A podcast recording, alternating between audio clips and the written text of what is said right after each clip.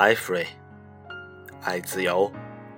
大家好，我是主播小柯，让我们继续丰盛人生第一部分：传奇从平凡起步。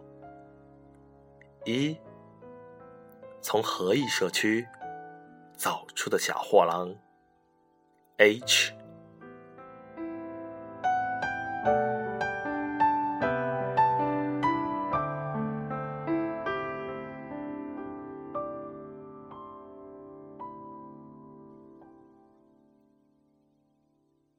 在最早期的记忆里，我就已熟悉了教会木头长凳的感觉。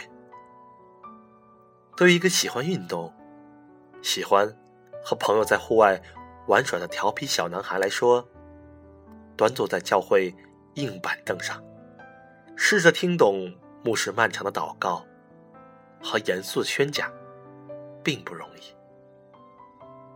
等我大到可以坐朋友的车。一同去教会时，我们偶尔会从教堂后面拿一份公告，不参加礼拜就离开。回家后会把公告拿给父母看，证明当天早上我们去过教堂。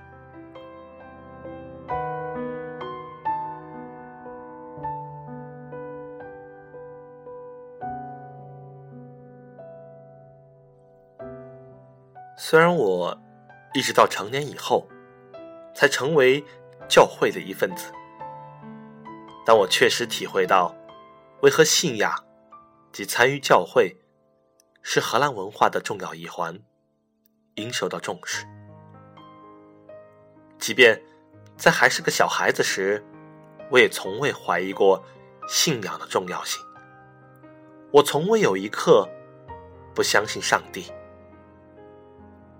中学时，我渐渐感受到基督徒和非基督徒之间的差异。基督徒之间有这样一种氛围，更加温馨，有更强烈的使命感。拥有共同信仰的教友之间联系更加紧密。我下定决心，认为基督教会才是我。心之所属的地方。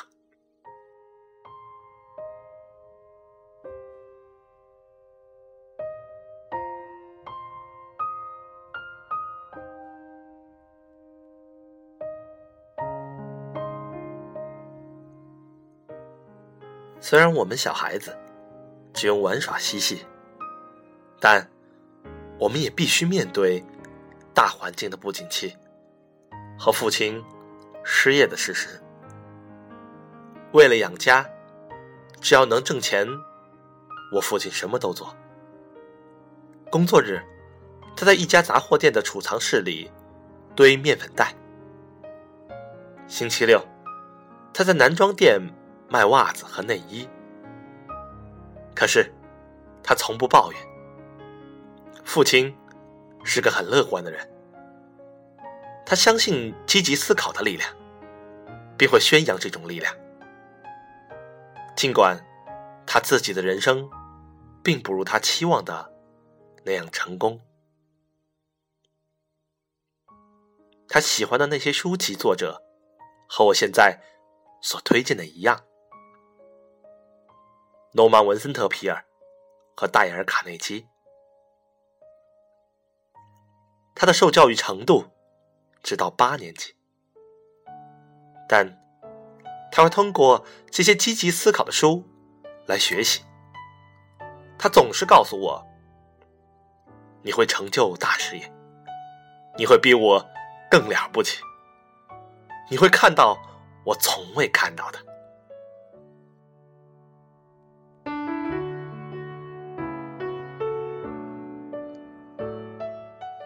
回想起来，在我童年的艰难时代。父亲必然承受着许多压力，然而他从不表露。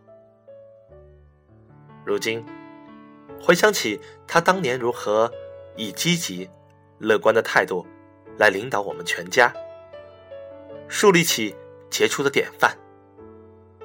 我多希望自己在年幼时便表达出对他的仰慕和敬佩。更重要的是，我希望自己也能成为子女的好榜样。我们不该试图永远陪伴在子女及孙辈左右，但在有生之年。我都会努力协助我的子女及孙辈去过成功、有意义的生活。如今，我真真切的体会到父亲当年对我有着相同的期许。